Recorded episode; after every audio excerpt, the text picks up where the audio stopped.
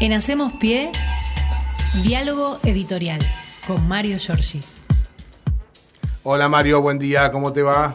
¿Qué tal, Fernando, Axel? ¿Cómo están? Hola Mario, ¿cómo va? Bien, bien. Eh, termina febrero. Para algunos fue un mes bastante largo, a pesar de que tiene apenas 28 días, sobre todo por los que tienen expectativa de lo que pudo haber sucedido y no sucedió en el Congreso de la Nación. Hay que recordar que el presidente mandó a sesiones extraordinarias 28 proyectos, de los cuales el Senado no trató ninguno, y ahora a las nueve y media debió haber comenzado, vamos a ver si arranca más o menos normal, la reunión de labor parlamentaria en la Cámara de Diputados con los jefes de todos los bloques eh, para ver si le dan curso a la sesión especial que está citada para las diez y media, para dentro de algunos minutos, en donde se va a tratar de aprobar el proyecto de moratoria previsional y el que establece la digitalización de las historias clínicas. Son dos temas muy sensibles. Eh, el primero obviamente tiene que ver con la afectación de 800.000 personas, la mayoría de ellas mujeres, que no han alcanzado eh, los años de aporte o no tienen aportes, o los patrones este, le hicieron los descuentos pero no hicieron los aportes, cosa que es muy frecuente en la República Argentina, y eh, entonces este, van a tratar ese tema. El otro es el fenómeno de la historia clínica, que alguna vez, hace muchos años, un médico este, nacional y popular me explicó que la historia clínica era como un documento nuestro, un DNI. Mm, es decir, la vida tuya en materia de salud, tratamientos, afecciones que hayas tenido, prevención y demás, es de tu propiedad, son este, elementos claves de tu vida y es bueno que el mecanismo de digitalización las incluya en un banco porque si vos vas cambiando eh, por razones X de médico o de sitio donde te atendés, ya sea público o privado,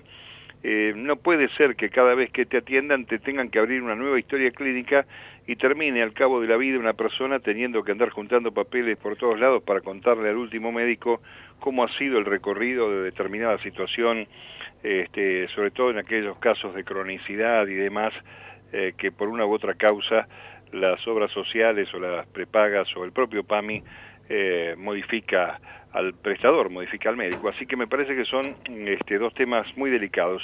Lo cierto es que eh, la expectativa está dada en esta cerrazón de la oposición para salir a sesionar, eh, tomando como excusa el tema del juicio a la Corte Suprema de Justicia, el juicio a los miembros de la Corte, mejor dicho, y bueno, queda esta expectativa abierta. Dicen que hay posibilidades de que con los eh, mm, bloques más pequeños, el Frente de Todos consiga dar eh, quórum, 129 diputados, para que este tema sea zanjado sin la presencia de Juntos por el Cambio eh, y entonces darle respuesta a estas personas.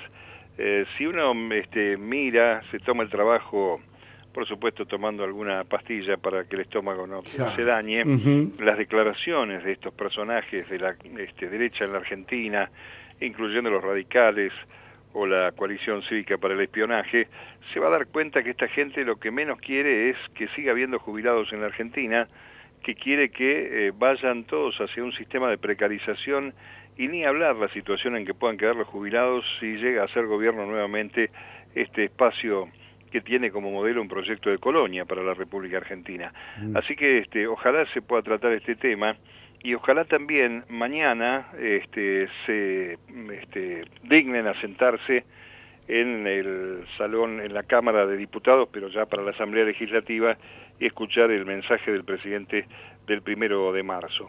Eh, este creo que es eh, uno de los temas de la mañana sin duda alguna. Pegadito y superpuesto, virtualmente la Corte va a tomar juramento a los senadores con mandato en el Consejo de la Magistratura. Eh, esto también es de explicación dudosa, si uno lo tiene que contar en el exterior, señalar que el mismo tipo que dispone la baja o las altas de jueces, después tiene que ser quien este, tome juramento a senadores o disponga el juicio político a los jueces. Se llama Horacio Rosati, es el presidente de la Corte Suprema, y van a jurar y María Inés Pilati Vergara del Frente de Todos, Mariano Recalde del Frente de Todos y Eduardo Alejandro Vicci, que es de la Unión Cívica Radical.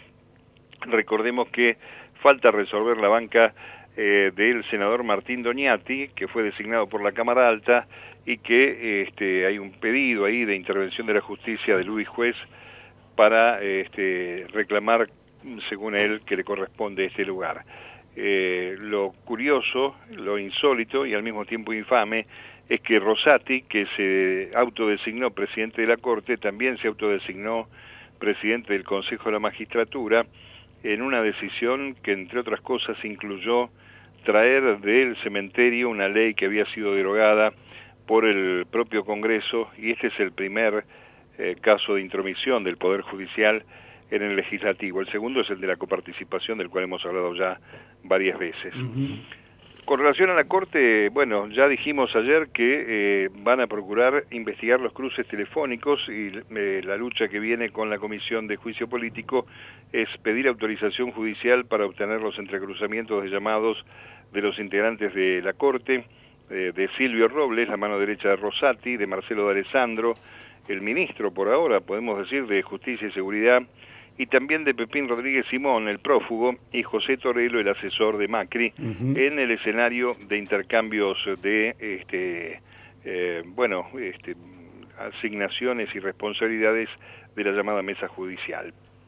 Eh, hoy también va a haber una movilización ante los tribunales bajo el lema Democracia sin mafia judicial. Allí van a estar sindicatos de la CGT y la CTA, organizaciones sociales, políticas estudiantiles a las 4 de la tarde eh, para mm, este, repudiar la proscripción de Cristina Fernández y eh, apoyar el juicio político a los eh, cuatro miembros de la Corte.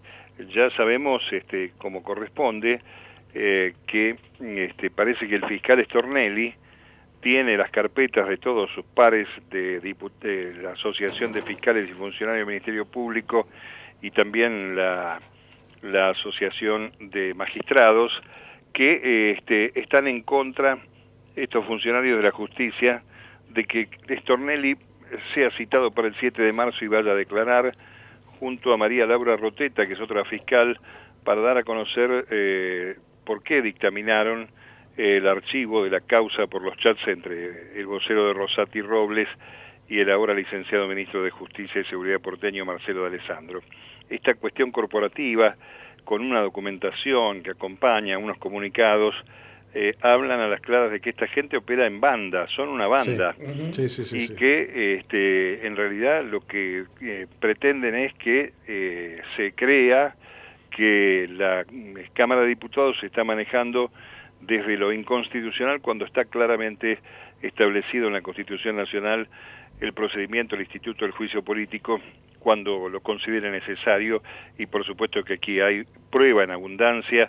Estornelli, recordemos, es un fiscal que está este, acusado, que está este, procesado, y que sigue dictando este, sentencias o acompañando sentencias de los jueces, eh, y uno se pregunta qué tiene esto de corporativo, qué significa Estornelli, el hombre que espió hasta el marido de su ex mujer, eh, que mandó amenazar gente, que fue socio de Marcelo D'Alessio, ¿qué es lo que tienen estos hombres y estas mujeres para hacer este, este proceso corporativo y defender a este personaje realmente impresentable? ¿no?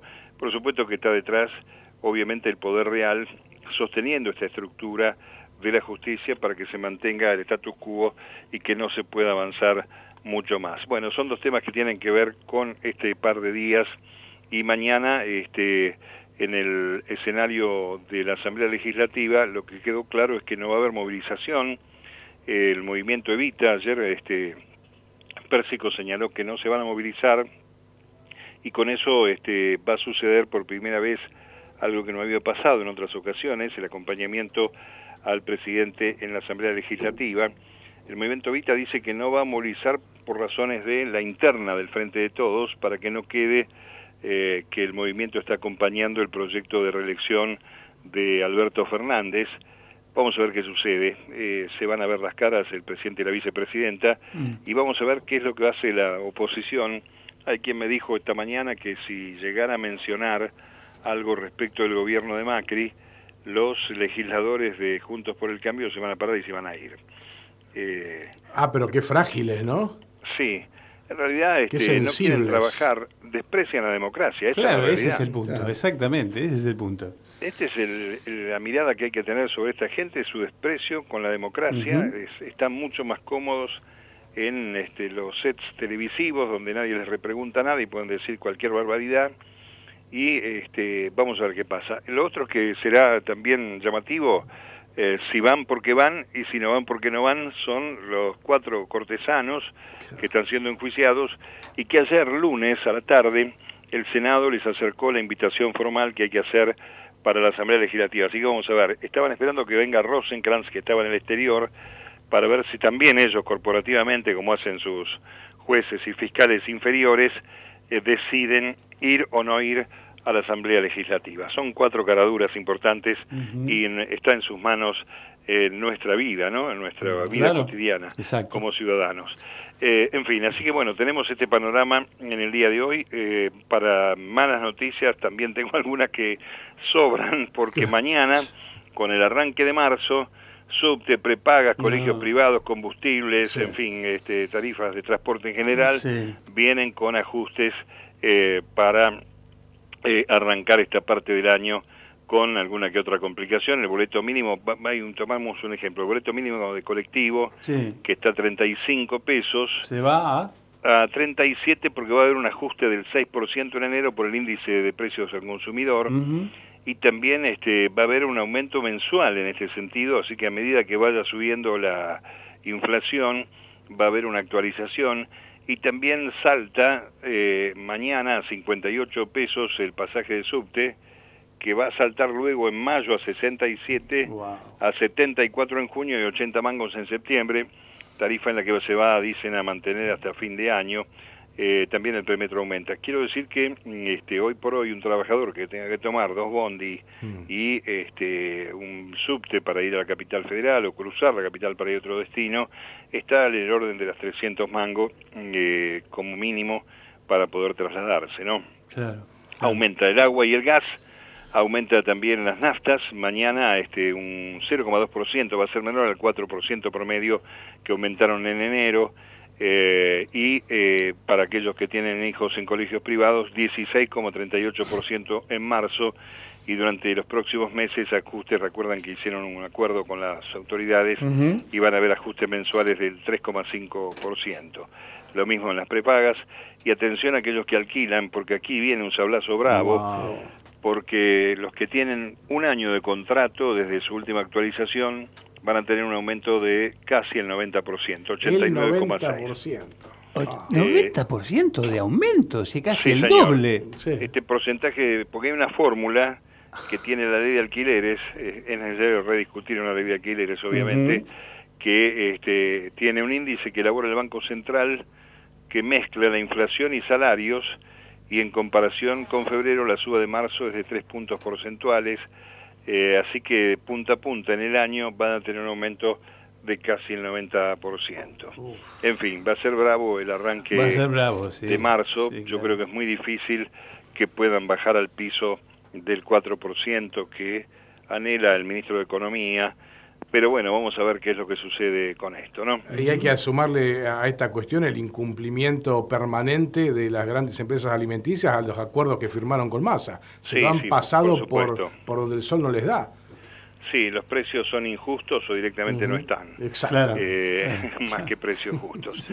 Bueno, quiero señalar algo más para ir cerrando, eh, porque hay una dificultad en este momento en San Pedro con camioneros y en la provincia de Santa Fe que ya lo dijimos ayer, estos sectores del campo que son la rama campo del PRO, que se llevan puesto a la, este, a la Federación Agraria, la Federación Agraria para las generaciones nuevas, eh, a partir del grito de Alcorta, eh, fungía como la representación de los pequeños productores, de la gente de labor, del campo, el que pone la mano en el barro, en la tierra para producir y, y hacer el esfuerzo cotidiano. Bueno, Achetoni, que es el titular de Federación Agraria, llevado de las narices por la sociedad rural, se presta a hacer cortes y protestas en Santa Fe para mm, reclamar por las retenciones.